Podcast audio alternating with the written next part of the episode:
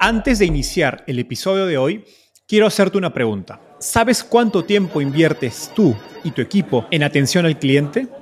En el mundo de las startups, donde cada segundo cuenta y cada cliente es importante, Zendesk se convierte en tu aliado perfecto. Es como tener un equipo de superhéroes de atención al cliente a tu disposición. Zendesk es una plataforma omnicanal que integrará todos tus canales de comunicación como WhatsApp, email y redes sociales en un solo lugar. Gestiona tickets, ofrece una gran experiencia, aumenta tus ventas, pero sobre todo Construye relaciones cercanas con tus clientes gracias a Zendesk. Como beneficio exclusivo por ser parte de la comunidad startupeable, podrás probar el CRM de Zendesk completamente gratis por 6 meses. Y si decides continuar, tendrás 15% de descuento en tu primer año de contrato. Lo mejor de todo es que Zendesk escala de acuerdo a tus necesidades. Desde la oficina prestada donde empezaste hasta la compañía global que quieres construir. Compañías globales como Slack, Shopify y Airbnb confían en Zendesk para su atención al cliente. Ahorra tiempo, dinero y mantén felices a tus clientes.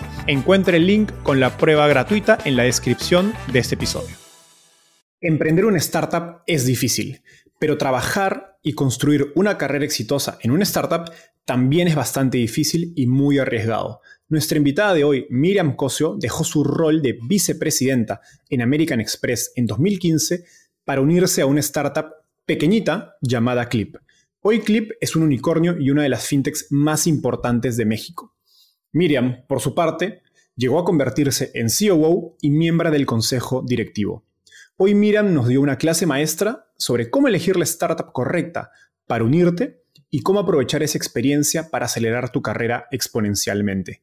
También hablamos sobre creación de procesos, reclutamiento y el rol del COO para resolver los retos de escalar una startup en hipercrecimiento. A la fecha, Clip ha levantado más de 400 millones de dólares de fondos como SoftBank, General Atlantic y Dalus Capital. Salí energizado de esta conversación por la pasión con la que Miriam comparte lo que hace. Gracias a Luis Cervantes, Diego Cerebrisky y Adolfo Babatz por sus sugerencias de preguntas. Y si quieren conocer más de Clip, no dejen de escuchar el episodio 29 donde tuvimos a Diego Cerebrisky contándonos por qué invirtió en Clip. Hola, mi nombre es Enzo Cavalier y soy un convencido de que el emprendimiento en tecnología es una oportunidad histórica para resolver los problemas más urgentes de Latinoamérica. En este podcast conversamos con emprendedores e inversionistas de las startups más impactantes de nuestra región para descubrir cómo se idearon, escalaron y levantaron venture capital para solucionar problemas tan grandes como la educación, las finanzas y la salud. Recuerda visitar www.startapeable.com donde encontrarás todo un ecosistema de recursos para tu camino startup. Hola Miriam, ¿qué tal? Bienvenida al podcast. Gracias Enzo, un gustazo estar contigo aquí. No, igualmente. Miriam, empecemos con un poco de historia. Cuéntanos cómo llegaste al fascinante mundo de las startups. Es un mundo en el que nunca me, me imaginé estar. Llevo ya ahorita 30 años de carrera, amigo, ¿a quién diría? se, pasaron volando. Pero antes de entrar a Clip, estuve en American Express 11 años y la verdad es que es una gran universidad. American Express ha sido una gran escuela y la verdad es que cuando entré ahí, que fue otro sueño para mí, yo pensé que nunca iba a salir.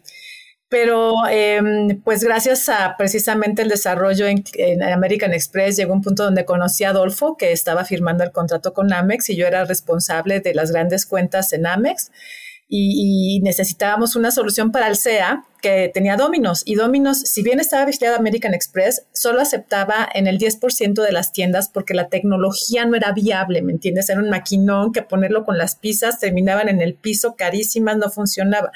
Y en ese momento mi jefe, Lorenzo Soriano Tipazo, me dijo, oye, estamos firmando contrato con un cuate que trae una solución que puede funcionar para el problema que tienes con el SEA.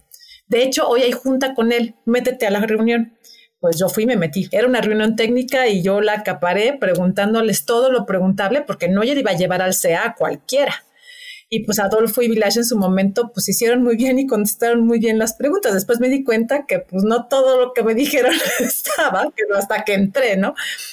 Y la verdad es que ahí se empezó una relación, firmamos un contrato, los llevé al CEA, los llevé a diferentes cuentas y, bueno, después me di cuenta que qué bueno que no entramos en ese segmento, tampoco Clip estaba listo para eso y no era lo correcto, pero así es como lo conocí. Un día me invito a comer, me empieza a platicar y yo dije, vamos a hablar de Alsea y de los otros días que tenemos, me empieza a platicar de la ronda A, que de los planes de crecimiento y la verdad es que yo había platicado con varios, con varios este, proveedores de servicios como los de Clip, pero ninguno me había dado las, las, respuestas correctas a las preguntas de sustentabilidad, de producto, de calidad, de servicio al cliente. Y ellos sí.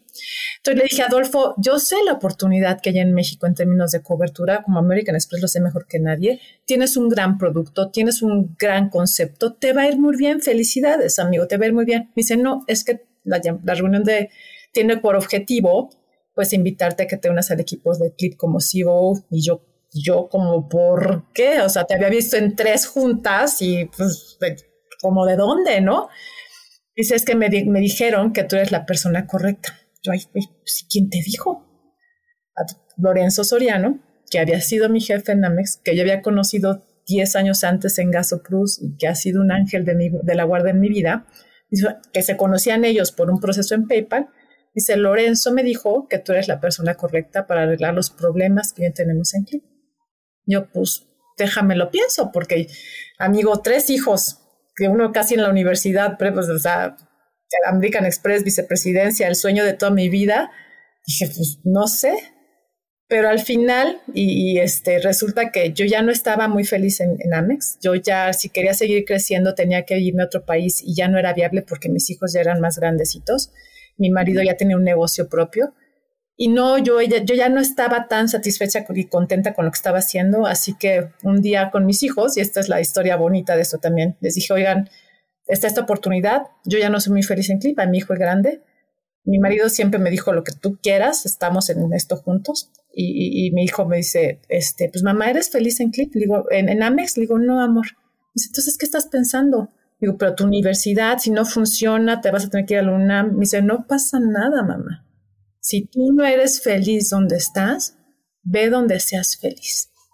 Y ese fue el empujón que me faltaba para yo decidir unirme a esta experiencia que, by the way, es la mejor decisión profesional que he tomado en mi vida. Y estoy profundamente agradecida con Adolfo por la oportunidad que me dio. ¡Wow! ¡Qué, qué gran historia! Miriam, dijiste que durante esta conversación con Adolfo él fue, digamos, de, dentro de estos proveedores que ofrecían, me imagino, en ese momento únicamente terminales de pago, porque pues estamos hablando hace ocho o quizás un poquito más de tiempo. Bueno, ya existía PayPal y ya existía Mercado Libre con soluciones online. PayPal fue el primer agregador, pero, pero sí, era de los pocos con, con una terminal, con una... Y me dijiste que Adolfo te supo responder las preguntas de sustentabilidad, de producto, de cómo esto escalaba. Llévanos a esos argumentos, o sea, ¿qué, ¿qué te convence o qué respuestas, digamos, te dio Adolfo en ese momento decir. que te hacen la decisión de pues, dejar el puesto de una gran compañía, digamos, para convencerte de esa startup? Bueno, e, en ese momento fue la decisión para meterlo a mis clientes importantes en Amex, ¿no? Yo no iba a llevar al sea cualquiera. Cuando me había rendido con los otros, siempre me traían la cajita negra, ¿no? El dispositivo negro y yo les decía, pero a ver, explícame cómo funciona. Y a la técnica era en principio la misma. Le digo, ok, ¿y cuál va a ser tu modelo de servicio a clientes? No, mi producto está bien bonito y la aplicación bien bonita. Sí, pero ¿cómo vas a atender a mis clientes? Es que el producto está bien bonito y la aplicación está bien bonita ok, ¿cuál es el modelo de negocio? ¿Cómo ganas dinero? No, bueno, estamos pensando, pero tal vez, una, o sea, y no me sabían responder. Le digo, ok, y, si yo, y si creces y yo necesito que crezcas, ¿cómo vas a darle atención a, cómo vas a poder sustentar el crecimiento? Es que mi producto está bien bonito, ¿no me entiendes? Todos me decían que su producto está bien bonito, pero nada más. Y Adolfo y Village cuando decía, a ver, ¿cómo vas a darme redundancia? No, estamos conectados en México acá y en Estados Unidos allá y tenemos aquí, ya estamos cerrando el acuerdo con Amex. Entonces, oye, ¿cómo, eh, ¿cuál es tu modelo de servicio? Bueno, tenemos un modelo basado en Customer Happiness, tenemos gente dedicada para atender el teléfono, tenemos un grupo específico para la logística de los productos. Ok, ¿cuál es el modelo de negocio? Bueno, es una comisión, este, una tasa de descuento que es fija para todos, pero en el caso de Amex teníamos que hacer un acuerdo diferente que funcionara para todos, que estaban dispuestos a hacer. Eh, Entonces, todas esas preguntas de, bueno, ¿cómo te estás fondeando? ¿Cómo sé que no vas a desaparecer después? No, ya tenemos la ronda A y la B. O sea, y además también yo confiaba mucho que mi jefe, que Lorenzo, me hubiera dicho, habla con ellos. O sea, sí, ellos sí traen algo bueno. Entonces, yo en él confiaba y confío infinitamente. Entonces, esas respuestas que cubrían una amplia gama, desde la parte técnica, operativa, de producto, de sustentabilidad, de servicio, te digo que me supieron dar las respuestas correctas. Ya cuando entré yo aquí me di cuenta que estaban, por lo menos tenían una muy clara idea de lo que se tenía que lograr. Y por eso me trajeron ahora hazlo, ¿no? Si te gustó, ahora ¿Te lo que te dijimos? Ok, ahora te toca ejecutarlo. Te toca hacerlo, correcto. Miriam, cuando preparaba la entrevista conversamos con algunos de los inversionistas y, bueno, obviamente con Adolfo, y todos han mencionado que has tenido un rol clave a un nivel que creo que no es común de alguien que no suele ser un cofundador dentro de una compañía. Entonces, guíanos por la progresión de tu rol dentro de Clip. Eh, entiendo que te invita como CEO inicialmente, pero ¿cómo pasa tan rápido que te convertiste en una miembro clave y eventualmente en parte del directorio? Oye, ¿y quién diría que rápido, no? O sea, que tú lo digas rápido suena que para ti, o sea, casi ocho años fueron rápidos. Y yo cuando hago esta revisión del pasado y mis notas digo, no manches, son solo ocho años, pero chécate esto, y es que la historia no es fácil y por eso decimos que son años perro. Cuando me invita como CEO, pues, ¿qué te imaginas, no? Además, cuando me dijo el rol Chief Operating Officer, dije, wow, o sea, el Chief Operating, el, exacto, el Chief Operating Officer de Amex era un tipo que viajaba en avión privado y que estaba en las oficinas del piso 45 de Amex, o sea, era wow, el puesto sonaba impresionante. Yo, pero ¿qué me toca hacer, no? No, pues la operación, ¿va? La operación. Entro y yo entro, pues la operación, ok, ¿qué es operación? Es después call center, hay cuatro personas, ok, digo, la operación, me dice, no, ¿sabes que no? También quisiera que te encargaras de la parte de ventas, no de ventas online, porque eso lo ve otra persona, pero de ventas y tenemos un canal de comisionistas, pero ve, tenemos una lista de 80 proyectos. Yo, y quiero que los veas, yo, proyectos externos con asociaciones, con aliados. Yo, ¿cómo? Somos 20 y hay una lista de 80 proyectos en, que, en cómo funciona esto. Em, y, la primera gran paso, además de, bueno, la operación, entender cómo estábamos, que por cierto, Customer Happiness con un abandono del 50%, que no entendíamos porque no estábamos midiendo el pequeño resultado que tenía el conmutadorcito que teníamos que bajar en una hoja de, de, de Excel para entender. O sea, no, 50% de abandono, bien foco en el cliente. Lo primero fue sentarnos juntos a definir el, modelo de Canvas, que seguramente te lo han platicado, porque cuando él me lo explicó se me hizo una maravilla de, modelo. Y fue, a ver, hagamos el Canvas y cuál es la misión y la visión ¿a qué nos estamos dirigiendo? Yo me acuerdo que una pregunta con Adolfo, porque le tiraba todo, pues le tiraba a los alceas, estaba conectando con Virgin Mobile y además a los comercios pequeños. Ella, dime, ¿qué es lo que tú buscas? No, pues lo que busco es que, que crezca el valor de mi empresa. ¿Y qué va a hacer que crezca el valor de tu empresa? ¿Cómo se mide? Pues se mide por las evaluaciones, ¿ok? ¿Y quién? o sea, la evaluación, ¿cómo se mide? ¿Cómo se hace eso? Y recuerda que yo venía de una empresa corporativa, yo de evaluaciones no sabía nada. Me dice, ah, lo que más valoran ahorita es el número de clientes. Digo, ah, si lo que valoran es número de clientes, olvídate del Virgin, que ya estábamos actualizadísimos, olvídate del ALCE, del contrato que firmaste con Amex conmigo, porque no te va a llevar a número de clientes si queremos número de clientes, tenemos que enfocarnos en comercios pequeños. ¿Ese es el foco? ¿Estás de acuerdo? Sí, buenísimo. Reviso la lista de proyectos y 90 proyectos a la basura, porque no iban de acuerdo a ese objetivo, ¿no?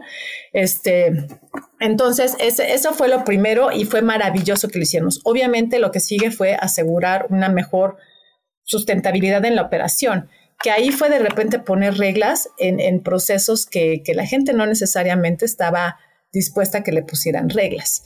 Em, en operaciones, a ver, yo llegaba, amigo, no, estas, es que es una de la que llegaba y los chicos jugando fútbol en, el departamento de 5x5, o sea, un mini departamento, a la hora de que los clientes estaban llamando y no contestando porque son startups, ¿por qué no vamos a jugar fútbol? O a las 3 de la tarde sacaban la cerveza y yo, What? ¿Qué te hell is happening here? No, contesten el teléfono.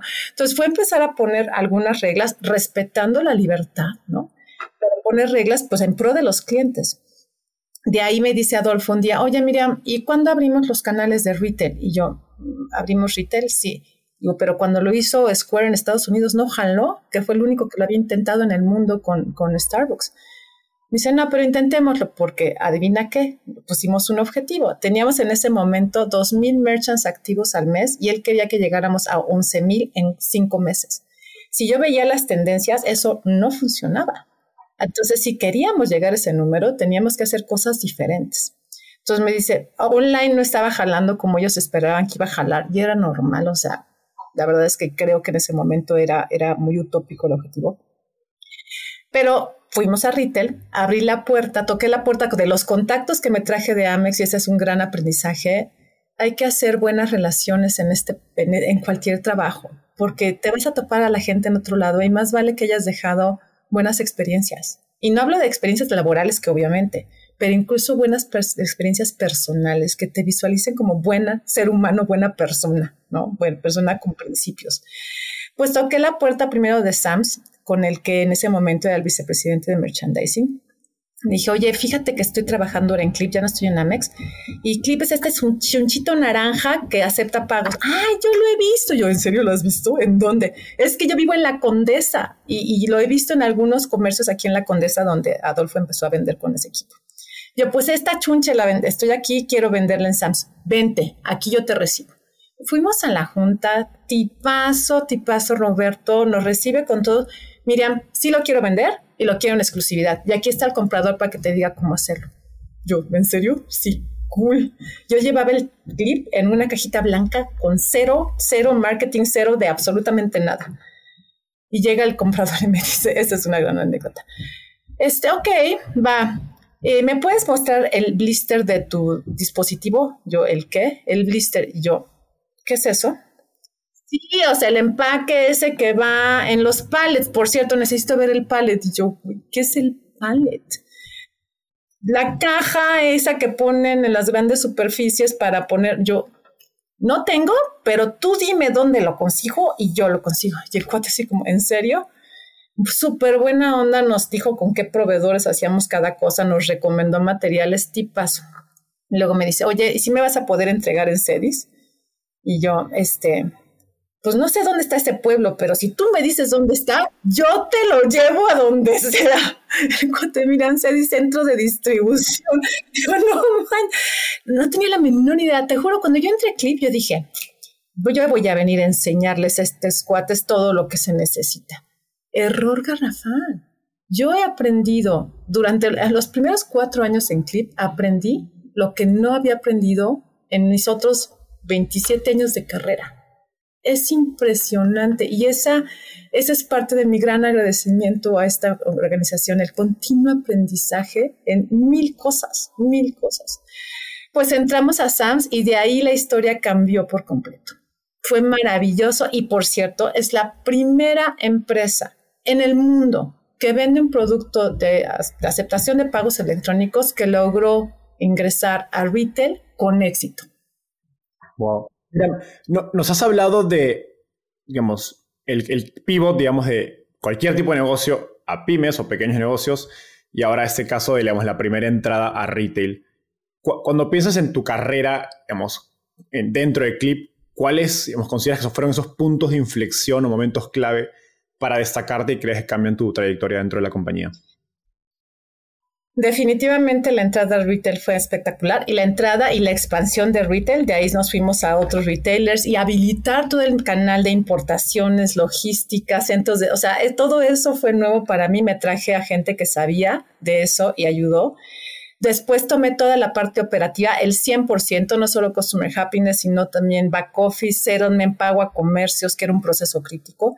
Este, después me tocó ser responsable de compliance y un tema bien importante es de business development. Business development era la relación con todas las entidades financieras y con el gobierno.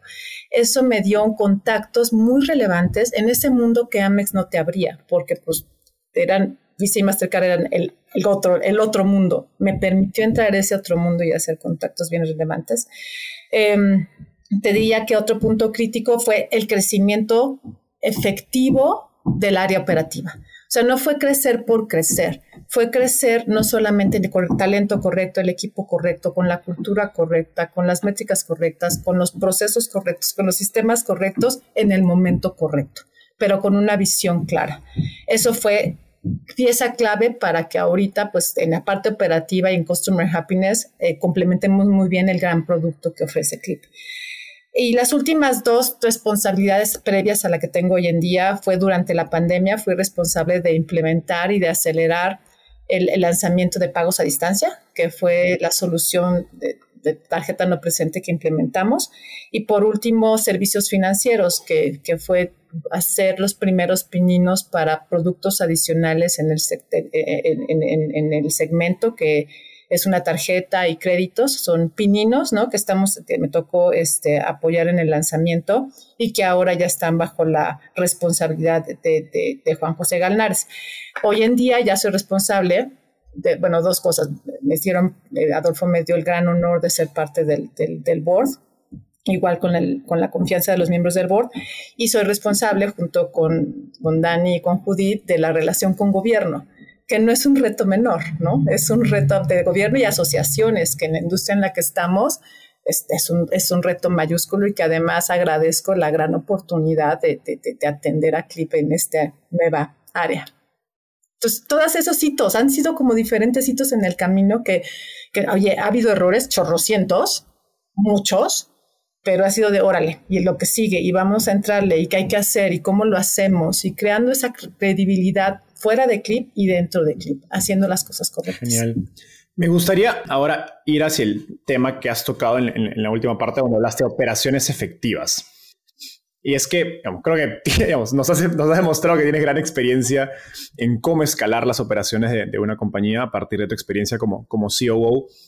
Primero, cuéntanos digamos, la parte teórica. ¿Cómo, se diferencian digamos, los retos de operación de, de, digamos, de una startup o un clip en etapa temprana versus los retos que han enfrentado hoy o en los últimos años ya como una empresa más madura? Es bien diferente. Em, lo primero es, eh, eh, cuando está pequeño, lo que es, es, enfocarse en cuál es lo mínimo indispensable para dar el servicio mínimo indispensable que tenemos que dar. ¿Qué es lo mínimo? Oye, por lo pronto tenemos que asegurarnos que contestamos todas las llamadas en menos de dos minutos, ¿no? O, que contestamos por lo menos, te digo que cuando llegué al 50% de abandono, pues tenemos que contestar el 80% de la llamada, no puede haber un 50% de abandono. Eh, entonces, eh, ir estableciendo los objetivos que para el momento del tiempo son necesarios y obviamente entonces los procesos o los sistemas o la gente y las capacitaciones básicas para llegar a ese objetivo. Obviamente, ir estableciendo métricas de éxito, porque no se puede mejorar lo que no se puede medir. Entonces, ya sea encuestas de satisfacción o después el NPS o métricas, obviamente, que te generan los propios sistemas como abandono, tiempo de respuesta, tiempo de llamada, este, eh, cómo le da seguimiento a los casos que no se hayan cerrado. Eh, todo eso son básicos para ir definiendo dónde estás parado y si estás llegando al objetivo.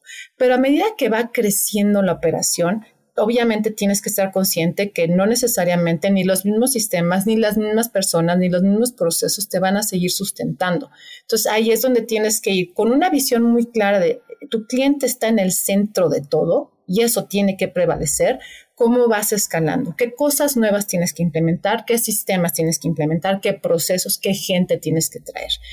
Lo que no es excusa es, oye, este, pues es que no tenemos gente, por ejemplo, para ayudarte con los desarrollos que necesitas en la operación. No importa, entonces nos traemos más gente. Hay que, no puede haber excusas de por qué no, más bien es siempre tener cómo sí lo vamos a lograr. Em, este, y de ahí seguir avanzando, avanzando, avanzando. Traerte gente al principio, y una de las preguntas que tienes es, ¿qué gente? No te puedes traer a, la, toda la estructura que quieres desde el día cero, no. Te traes a la gente que tenga el conocimiento necesario para los objetivos de ese momento. Y a medida que los objetivos van escalando, tienes de dos opciones. O creces a la gente, que a veces se vuelve complicado. En años perro, las empresas sí se desarrollan, pero no puedes asumir que la gente va a, adquirir la madurez y la experiencia y los conocimientos necesarios para estar al nivel. A la misma velocidad. A la, a la misma velocidad. Entonces te traes gente que sí esté a ese nivel y te va ayudando. Y también con la humildad de saber que no todo lo sabes. Obvio, no. Entonces tienes que saber qué sí sabes, qué no sabes y en qué momento te traes a gente que sí sepa y que tenga la voluntad, la resiliencia, las ganas de apostarle a este proyecto, porque no va a ser fácil. Lo primero que yo les digo, te aseguro que te vas a divertir, que está increíble, que es un startup, que la innovación, que todo, y te aseguro que no va a estar fácil. Entonces, eh, y esa es la que sigue, y seguir, y hacer, y hacer equipo con el resto de los equipos, porque no vas solo. O sea, vas a necesitar a producto, ingeniería, vas a necesitar a compliance, a legal, a finanzas, al área comercial, al área de marketing. Tienes que hacer equipo. Y si esto no es prioridad porque se vale en este momento para ellos, bueno, ¿cómo le haces para negociar y hacer, y hacer trade-offs de que sí y que no? Siempre en equipo y con una clara comunicación. Ahora, mira, nos, hablabas cómo los procesos, las personas, los sistemas tienen que ir evolucionando a medida que la empresa crece y que pues Quizás tienes que tener nuevos miembros de equipo, crear nuevos procesos, etc. Y en los últimos dos años hemos visto a varios de los unicornios latinoamericanos escalar a velocidades de crecimiento altísimas, digamos, tasas doble, digamos, mensuales de doble dígito al mes, que son mucho, mucho, mucho dinero, muchos clientes, obviamente a la escala que están esas empresas, pero con grandes costos en términos de satisfacción de clientes y también, lamentablemente, de cultura. ¿Cómo manejas una etapa de hipercrecimiento en, en, la, en la compañía sin descuidar digamos, la calidad de atención a tus clientes y también la cultura del equipo? Sabes que yo creo que parte del éxito, y obviamente ha habido tropezos, ¿no? Pero parte del éxito que hemos tenido en Clip en esas dos rubros es primero la cultura, y déjame hablo de ese tema porque es muy importante. Para Adolfo desde un principio fue muy claro, no solamente el producto que quería ofrecer, el segmento con la calidad, con el servicio, pero fue muy claro, es para mí es muy importante definir una cultura. Y recuerdo que fue un proceso durante varios años y varias generaciones de Clippers el definir incluso valores, ¿no? los valores y los comportamientos que, que teníamos que vivir todos los Clippers, todos los Clippers y aprendernos y asegurarte. ¿Y por qué es importante esto? Porque te tienes que traer gente que, conviva y que crea en esos principios, en esos valores, no solamente que crea en el negocio y en la empresa y en el objetivo, sino que tenga los mismos valores y principios que tú. Entonces, cuando tienes eso claramente definido, primero, te aseguras de traer el talento que, conviva con esos mismos principios y valores.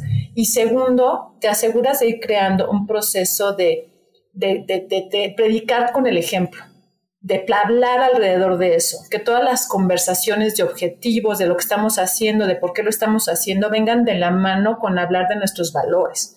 Y entonces sí se vuelve algo que no solamente está escrito en papel, sino que tienes la posibilidad de vivir en las buenas, que está fácil, pero en las malas, que es lo más importante. Como en el hipercrecimiento, no es un proceso sencillo, es que estás estirando la cuerda tres veces, cuatro veces más rápido de lo que normalmente estiraría, que le daría un proceso de adaptación. No, Aquí la adaptación es rápido y cuando llegan nuevos clippers, cada uno viene con sus propias experiencias, dolores, culturas de otras empresas, lo que te enseñaron en casa y más allá de que en principio vengas con los mismos valores, cuando llegas aquí es un choque cultural.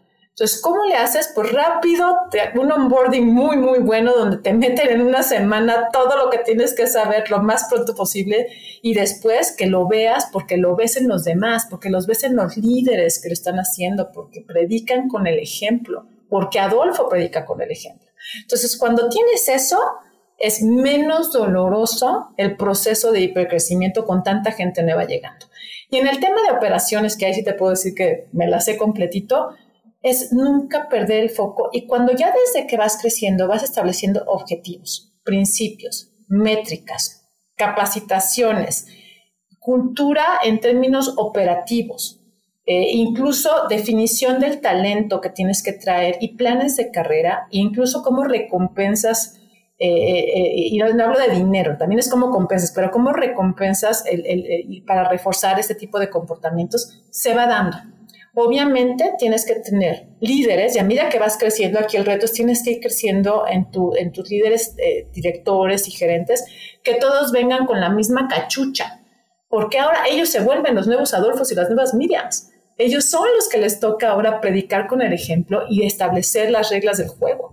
Entonces tienes que tener líderes a los que no solamente crean, sino que eduques en lo que necesitas que se siga creando dentro de la organización y medir y medir y medir y medir. Objetivos y medición, objetivos y medición. Siempre. en este, digamos, eh, en esta transición de implementar procesos y una estructura organizacional donde traigas nuevos líderes, ¿cómo, que, ¿cómo te aseguras de crear procesos que sí faciliten y eficienticen el crecimiento sin afectar la velocidad, digamos, y la innovación de, la compañía? Sabes que esa es la pregunta de los 64 mil. No manches, te lo juro, te lo voy a decir por qué. Porque es un reto. Eh, y creo que ahí, si me preguntas, creo que ahí fue eh, parte de la fórmula del éxito entre Adolfo y yo, porque somos la antítesis. O sea, él es el innovador, el emprendedor, el que está pensando qué más podemos hacer y cómo yo era lo de, a ver, aguanta, ¿cómo le hacemos? ¿Qué se necesita? Espérate, eso no es correcto, por aquí no va. Y nos hemos complementado muy bien. Yo flexibilizándome, ¿no? Oye, va, no tiene que ser todo perfecto en la primera, no pasa nada y él también aprendiendo, hay ciertas cosas que sí tienen que seguir cierto método. Entonces, la recomendación aquí es todo depende de la industria en la que estés, del momento en el que estés. No es lo mismo, en nuestro caso estamos en una industria de medios de pago. O sea, la misma industria te obliga a que hay ciertas cosas que sí, que sí tienes que hacer. O sea, no puedes decir, ay, no pasa nada, en lugar de ponerle pesos, le pongo dólares a tu transacción. ¿Qué puede pasar? Lo corrijo a la que sigue, ¿no? No. o sea, hay temas de cumplimiento que tienes que seguir, hay temas de regulación que tienes que aplicar. Entonces, en ese caso, pues obviamente sí necesitas asegurarte que los procesos que sean críticos para ti, por regulación, por cumplimiento o incluso por principio de orden de lo que tú quieres lograr, porque el Canvas te lo dice, ¿no? ¿Cuáles son las actividades clave? Asegúrate de que sí tienes un 1, 2, 3 de cómo hacerlo, de cómo lo capacitas, cómo lo mides, cómo lo aseguras, cómo lo corriges. En lo demás, cooperar con la innovación. Ahora, la innovación en pro de un objetivo. No vamos a venir a innovar por innovar. O sea, se me antoja ahorita sacar no sé, algo que no tiene nada que ver con lo que es el objetivo, la misión y la visión. Por eso es tan importante la misión, la visión, el canvas y los objetivos. Porque si vamos para allá, ahora sí, todo mundo innove en equipo. También entender que somos un equipo y lo que haga producto va a impactar a finanzas y va a impactar a operaciones, obviamente va a impactar al cliente, va a impactar a growth. Entonces, tiene que haber equipos multidisciplinarios que cooperen en pro del mismo objetivo y ahí sí la innovación a todo lo que da. Oye, mira, siempre funciona. No, claro que siempre hay problemas. Metes a nuevas personas y vuelves a, tienes que volver a empezar porque pues no todo está documentado, no todo está como grandes como American Express lo tendría. Es parte del show. Y la otra bien importante, si te equivocas, no pasa nada. Pero ojalá te puedas dar cuenta rápido, lo pares rápido, lo corrijas rápido y vuelvas a pararte rápido. Porque de los errores es donde se aprende si lo sabes utilizar como fuente de aprendizaje y no como fuente de lamentación. No, no hay tiempo para lamentarse. Súper. y, justo, de hecho, en una, entrevista anterior, un, un, emprendedor también nos decía, digamos, tu cultura tiene que permitir los errores porque de los errores sale la, la innovación. Y si tienes una cultura que penaliza los errores, pues en consecuencia no vas a tener eh, innovación. Sí, la gente no tiene que tener miedo de intentar tiene que haber esa apertura y esa comunicación continua entre la gente, entre sí y con sus líderes. Y los líderes facilitarlo, obviamente guiarlo, apoyarlo, y, pero también en el momento de, stop it, ya aquí ya no funciona, ¿cómo lo corregimos rápido? Siguiendo el tema de los procesos, ¿quién debería ser el responsable de, de esta tarea dentro de una startup y cuándo hace sentido contratar un COO? Pues mira, estuve pensando en esa pregunta y yo creo que al final tiene que ver también con lo mismo que comentábamos hace rato. ¿Qué tipo de industria estás? Si es una industria donde la misma regulación, reglas del juego te obligan a tener cosas que desde el principio se cumplan, probablemente entonces en ese momento es conveniente que te traigas alguien, no sé si un C-level o alguien, pero que sea fuerte en eso, porque aquí el problema era, si nosotros fallábamos en cumplimiento regulatorio, no está el costo es inmediato, te cierran la puerta, olvídalo, va no pasa, o sea, de aquí ya no te mueves, ya no hay producto que vender. Pero si tu empresa es más un tema como gaming, gaming ¿no? Donde, oye, si, si, el muñequito no se movió no tenía que mover, o si no acreditaste los puntitos, pues lo corriges. Y, sí hay forma de corregirlo, pero no es tan crítico. Entonces yo creo que depende mucho de la industria en la que estés, el momento en la empresa en la que estés y específicamente los objetivos que tengas que lograr en ese momento. Si tu objetivo es crecimiento, obviamente, en cualquier startup, si no hay clientes, no hay negocio. O sea, tiene que haber un objetivo de cómo adquieres clientes, cómo los adquieres de calidad, rápido y a un buen precio. Inicialmente la inversión tiene que ser más fuerte. Entonces, generalmente tener un área enfocada en growth, ventas o canales, es importante tener un líder desde un principio. Y lo demás depende de la industria en la que estés creo que un tema bien importante es la comunicación entre todos. O sea, los líderes tienen que estar de acuerdo en que los objetivos son esos y cómo se van a lograr. Tienen que confiar entre ellos. La confianza es clave y eso es algo que yo reconozco de Adolfo. Es un líder excepcional en múltiples sentidos, pero uno de ellos que lo hace espectacular es la confianza que tienen los líderes que trae. Siempre. Él confía en que está trayendo el talento correcto y nos da la libertad completa de haz lo que tengas que hacer ese es el objetivo. ¿Cómo le vas a hacer? Y eso te da una capacidad de innovar, de pensar, de creatividad, porque además tienes una gran responsabilidad. Entonces, mientras haya comunicación, mientras haya objetivos claros y mientras tengas muy claro en qué industria estás, esto es lo que te va a ayudar a definir cuál es la estructura correcta en el momento correcto. Hablando de confianza, has contado en una entrevista anterior que en un inicio tenías muchas dudas de unirte a Clip por ser una startup. Y hoy, irónicamente, participas activamente en el proceso de reclutar y seleccionar a los nuevos directores o cargos directivos de Clip.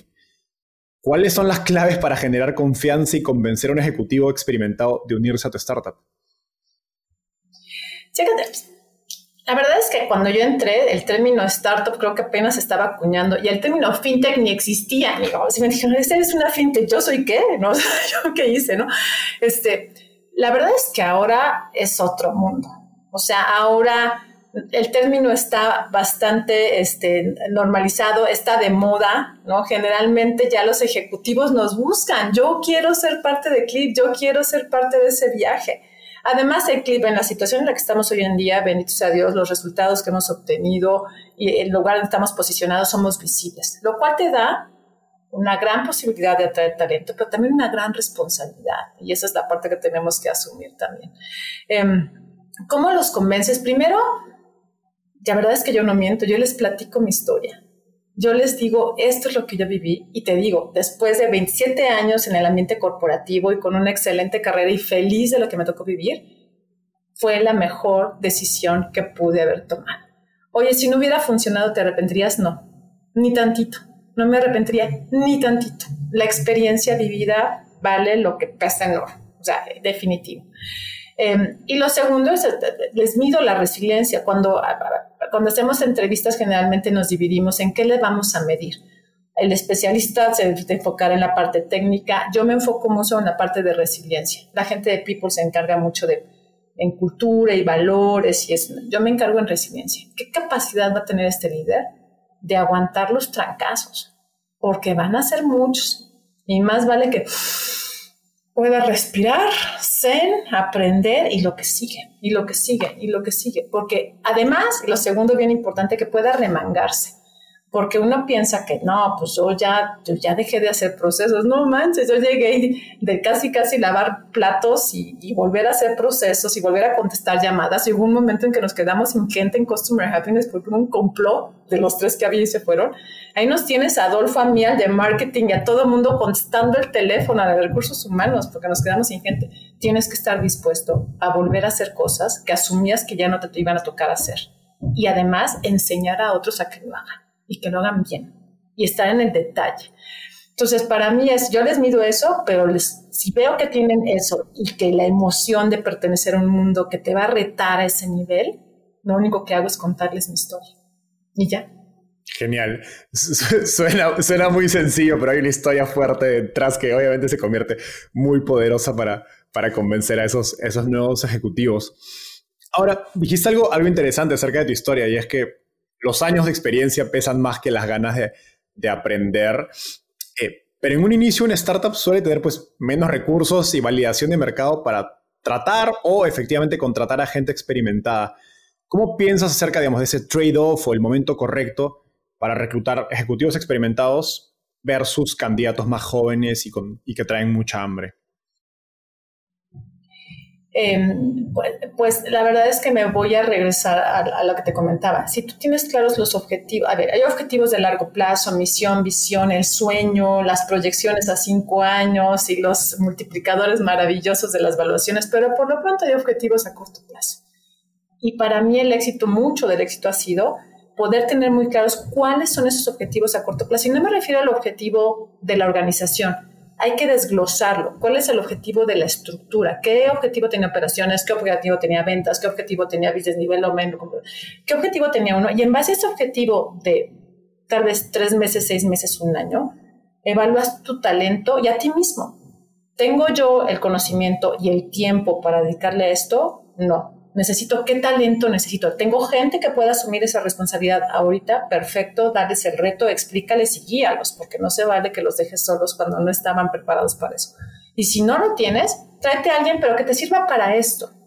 No te quieras traer al que te va a servir para dentro de tres años, porque no sabes siquiera si vas a estar en tres años, por más que el Excel lo aguante, ¿no? Entonces, tráete lo que necesitas ahora y naturalmente y a medida que vas creciendo, obviamente estas personas que te traen los vas ayudando con coaching, con feedback, con capacitación, con a, crecer. Pero si llega un momento en el que tienes que tienes este objetivo y esta persona ya no te va a dar, con mucha compasión y con mucho comunicación, decir, te agradezco lo que has hecho hasta ahorita, pero necesitamos tener a alguien que esté arriba y que además yo no puedo ser porque yo no tengo el conocimiento, la experiencia y probablemente la capacidad y el tiempo. Necesitamos traernos a alguien acá que te ayude, le ayude a Clip y te ayude a ti a seguir creciendo y me ayude a mí a lograr los objetivos. Y eso. Entonces, para mí, si tienes claros los objetivos, y obviamente no es que los tengas todos escritos desde el principio, pero los vas revisando y evaluando cada X tiempo, es lo mismo que te va a decir de ya necesito traerme a alguien que me ayude con esto. Y creo que lo que ha funcionado, oye, y todos te funcionan perfecto, no, le hemos regado mucho, no, no todo ha sido, pero pues nuevamente lo cambias, el que sigue, vuelves a hacer chiquito el puesto, lo vuelves a hacer grande y continúas y continúas. Al final creo que depende mucho en cómo tu cultura comunica que nadie es indispensable, ¿no? Porque a fin de cuentas el punto es que nadie se tome esto personal y no tenga un impacto en tu cultura, sino que sea parte proceso, parte del proceso de ir creciendo. Exacto. Te voy a decir, la primera frase de mi primer jefe en mi primer trabajo de, saliendo de la universidad en el 91. Miriam, qué padre, bienvenida. Quiero decirte algo, todo el mundo es necesario y nadie es indispensable. Yo, ¿what? ¿Sabes qué? Aprendizaje de vida todo mundo es necesario, nadie es indispensable. Y eso es un hecho. Pero creo que lo que es bien importante es la comunicación. Cómo entregas el mensaje, cómo le dices, a, cómo les ha ayudado a la gente a darle retroalimentación, decirle qué está haciendo bien, qué no está funcionando, qué herramientas les das para que mejore. Créeme que esos procesos de coaching y feedback, por más de que hemos platicado y son importantes, muy pocas empresas enseñan a sus líderes y a la gente hacerlo bien. American Express lo hace espectacular. Y luego se genera, pues, creo que ahí uno, uno se da cuenta, sobre todo en momentos como los de hoy, cuando hay empresas que empiezan a hacer pues despidos por la, por la coyuntura del mercado, en que hay empresas que lo hacen muy bien y hay empresas que no lo hacen no tan bien, ¿no? Y creo que lo que dices que está detrás es, es parte clave, ¿no? De, esa, digamos, compasión y proceso. Empatía, comunicación. Hay compañías que lo tienen muy, muy bien eh, cultivado y pues se refleja en que pues sus, como sus ex empleados se van y siguen muy agradecidos por la oportunidad frente a otros casos donde no es la, la realidad, ¿no? Es muy, es muy distinta la experiencia. Correcto. Miriam, has, digamos, durante todo lo que nos has contado me queda muy claro que tu rol y el de Adolfo como CEO ha sido digamos, muy complementario y Adolfo también ha destacado múltiples veces que tu rol ha sido clave para, para escalar Clip desde tu experiencia como, como tercera persona, ¿cómo tiene que evolucionar el rol del SEO a medida que la empresa escala y deja de ser una startup?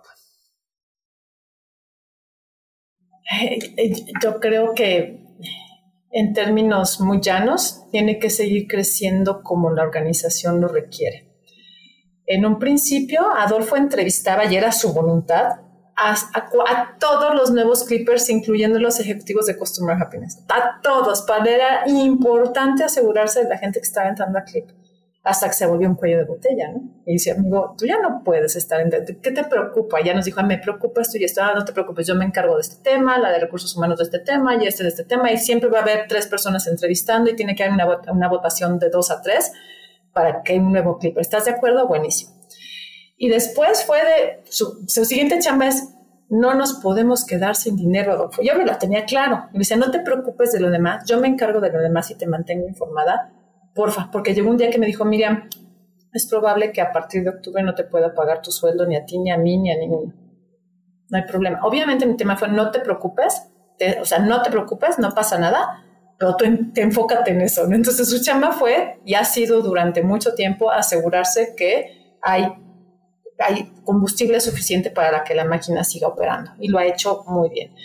Pero lo otro es siempre decirnos la guía. Adolfo ha sido la fuente de guía o sea, más allá de que tenemos una visión y una misión, tiene una capacidad de ver más allá, de soñar tan en alto, de empujarnos a ir más allá, que es inspirador y además es, vaya vamos, genera confianza, lo ha hecho muy bien.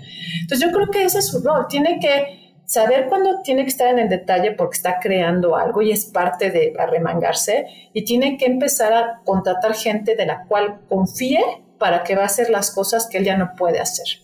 Y después enfocarse cada vez más en cuestiones estratégicas. Y obviamente los líderes que vamos entrando y los siguientes niveles de líderes y los gerentes serán responsables de ir asumiendo esa responsabilidad, valga la redundancia, de asumir el, reto y de, de dar los resultados con el mismo espíritu, con el mismo enfoque, con el mismo pasión y entrega que lo haríamos todos los demás.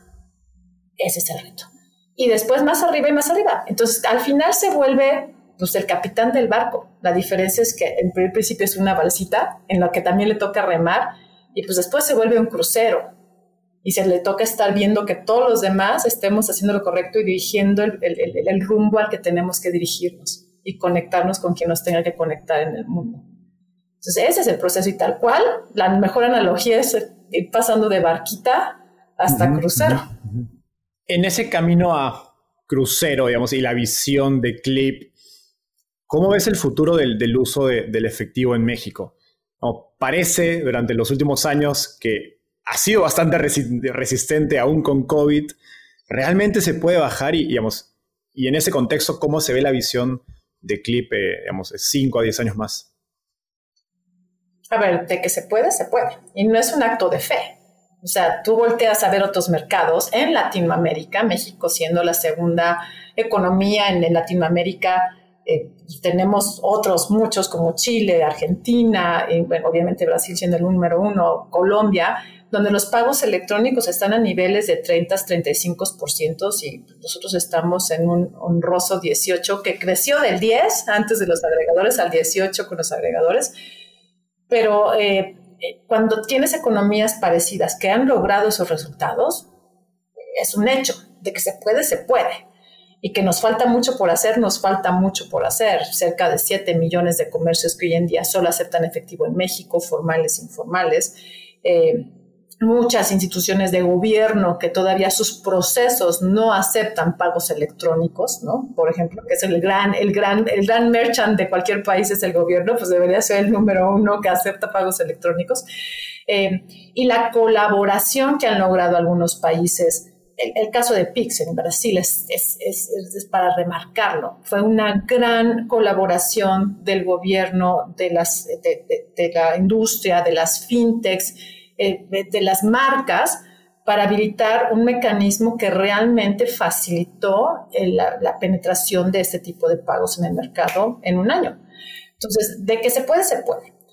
Eh, de que lo vamos a lograr, me gustaría poderte decir qué tan rápido como ellos lo han logrado.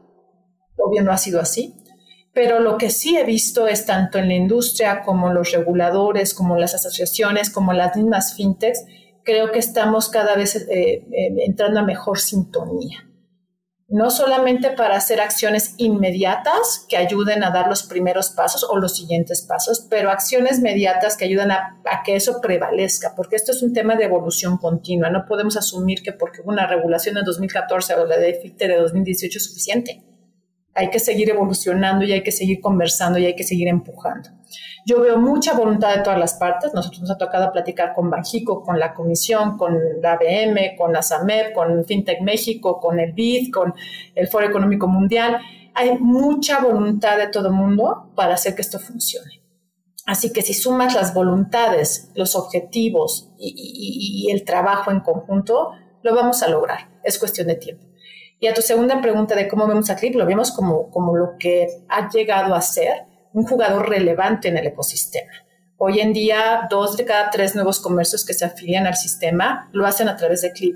Y es cuando te digo que no solamente es un gran logro y qué orgullo, o sea, es una gran responsabilidad. Y por eso la creación de esta área en la que ahora pertenezco, porque ahora no se trata de solo ser una entidad relevante en el sistema, sino hacer uso responsable de esta posición en la que estamos para transmitir el mensaje, para comunicar a los reguladores, para hacer benchmark en otros mercados y traerlos al mercado y decir, oigan, esto está funcionando en otras partes del mundo, para poder de forma empática y correcta decir, esto no está funcionando, así podría funcionar y crear colaboración entre todas las partes para para romper los techos que probablemente la inercia nos ha impuesto. Eh, hay mucho por hacer, pero estamos en el rumbo correcto, estoy convencida. Miriam, me voy muy energizado de esta entrevista con todo tu, tu, tu optimismo. Y, voy a remarcar para, para, el resto de nuestra audiencia el, el, dato que decías de dos de cada tres comercios que entran a aceptar pagos digitales usan Clip porque yo soy peruano, pero viví en México y es impresionante, digamos, la marca que ha alcanzado Clip al punto que a los terminales de pago se les llama Clip por más de que sean de otra marca. Está increíble. La primera vez que vimos eso, bueno, hay, muchas primeras veces que necesitaríamos otro podcast para decir todas las primeras veces en Clip, pero la primera vez que teniendo comisionistas, llega un comisionista bien contento que me dice, dime qué pasó, qué. Fui con un comercio y le dije, ¿tiene usted Clip? Y me dijo, sí, sí tengo Clip pero mi clip es negro.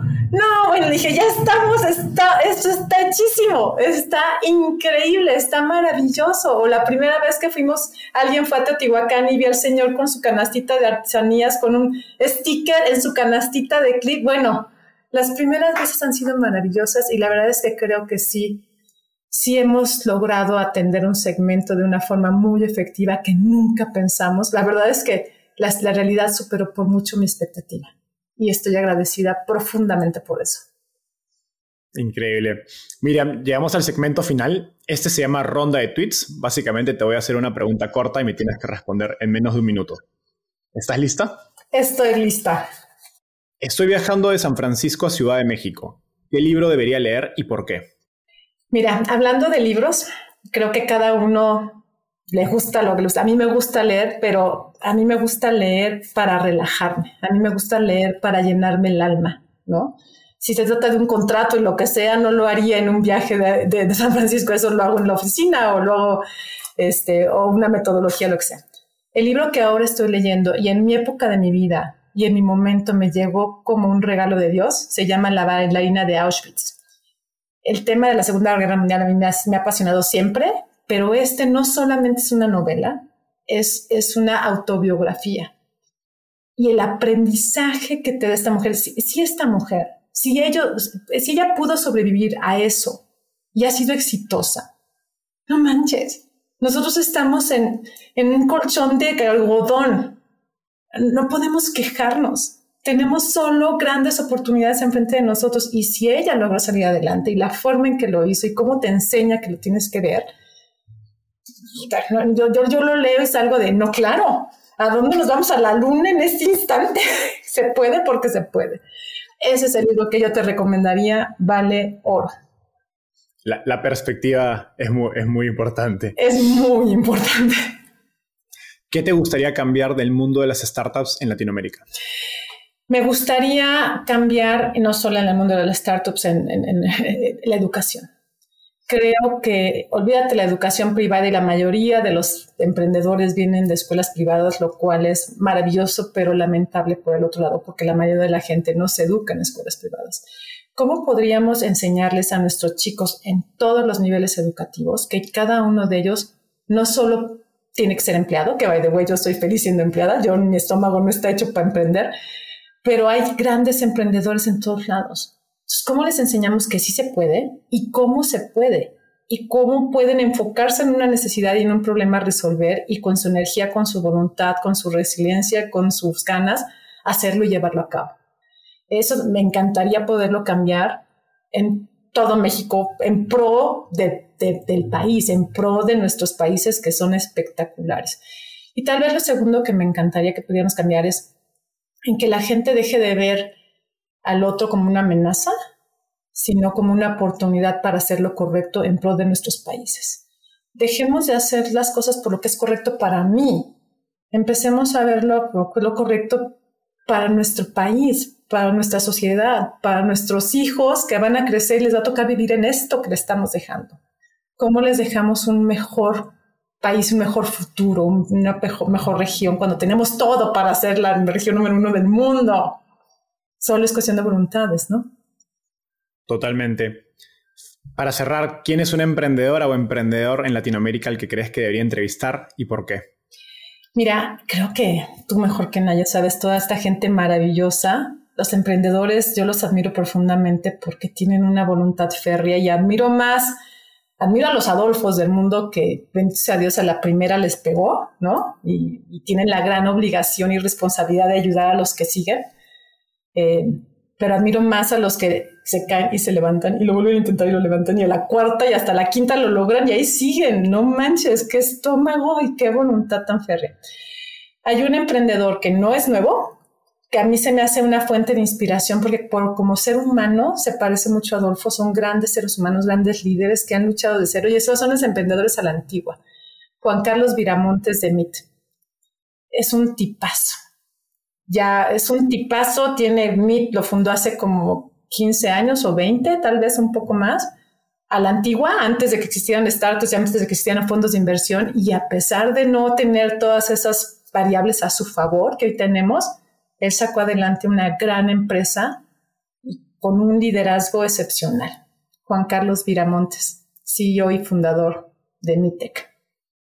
Wow, qué, qué buena, buena, muy, muy buena recomendación. Miriam, ha sido una entrevista increíble. Gracias por estar acá y a nuestra audiencia nos vemos en un próximo episodio. En serio, muchas gracias por la invitación.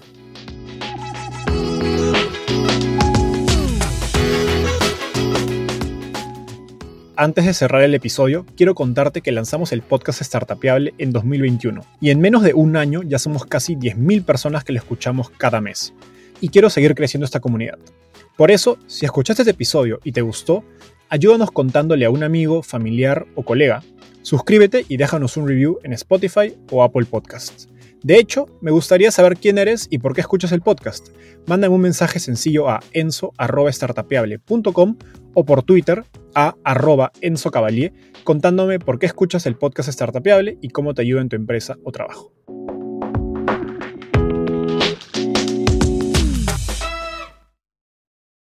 Este es un podcast producido por Explora